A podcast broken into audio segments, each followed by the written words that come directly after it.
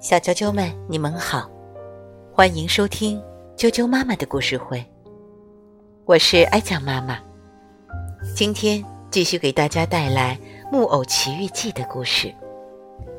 原著卡洛科洛迪，绘画英诺桑提，金钟玉国际股份有限公司出版。《木偶奇遇记》第十六章。美丽的蓝发女孩，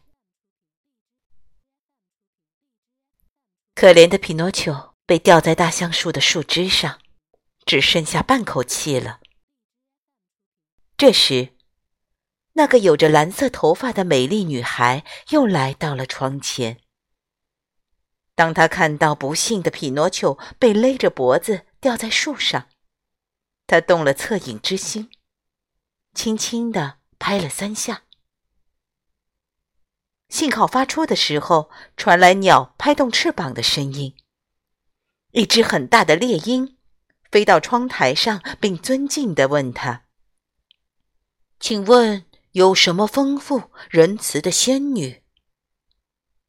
事实上，这个蓝头发的美丽孩子是一个仙女，她住在这个树林中已经有一千多年了。你看到那个被吊在大橡树上的木偶了吗？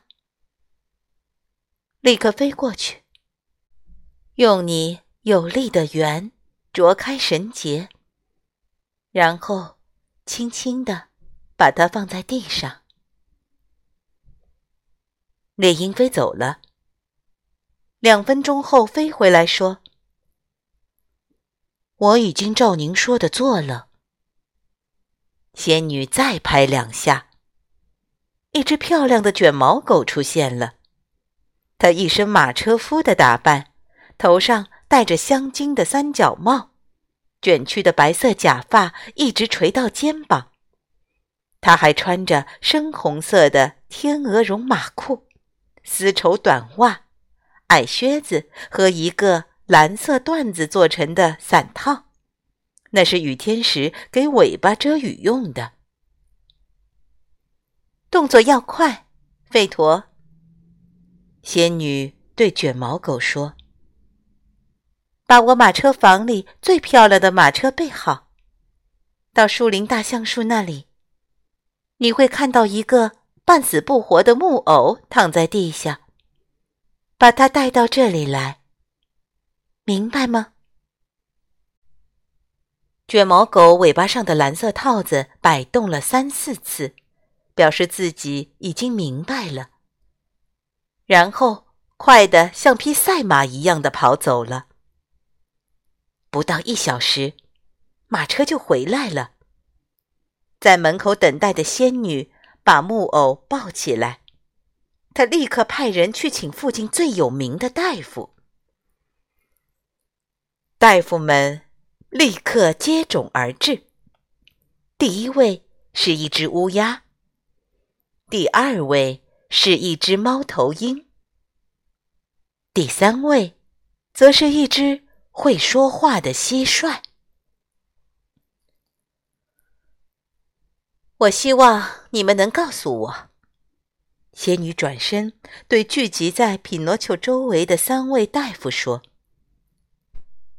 这个不幸的木偶是死了还是活着？乌鸦首先走到前面，摸了匹诺丘的脉搏和小脚趾，细心检查过后，严肃的宣布：“以我看来，这个木偶已经死了。”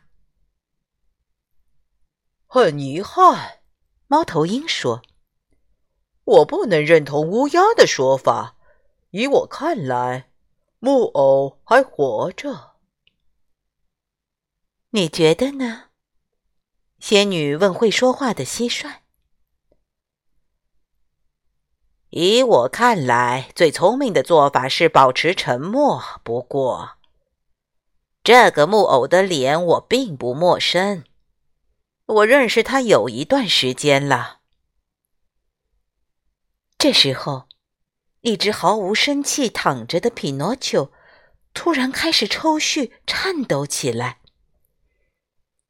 这个木偶，蟋蟀接着说：“是一个十足的坏蛋。”匹诺丘把脸藏在被子下面。这个木偶是一个差劲的儿子，他让他的父亲心碎而死。这时候，蒙在被子里的哭泣声传遍整个房间。当大家掀开被子，发现是匹诺丘在哭的时候，都非常的震惊。当一个死人在哭，就表示他已经复活啦。乌鸦严肃地说：“很抱歉，我的看法不一样。”猫头鹰又说：“依我看来，当一个人哭的时候，那就表示他不想死。”小啾啾们，今天的故事就先讲到这儿。明天，请继续收听。《木偶奇遇记》的第十七章，明天见。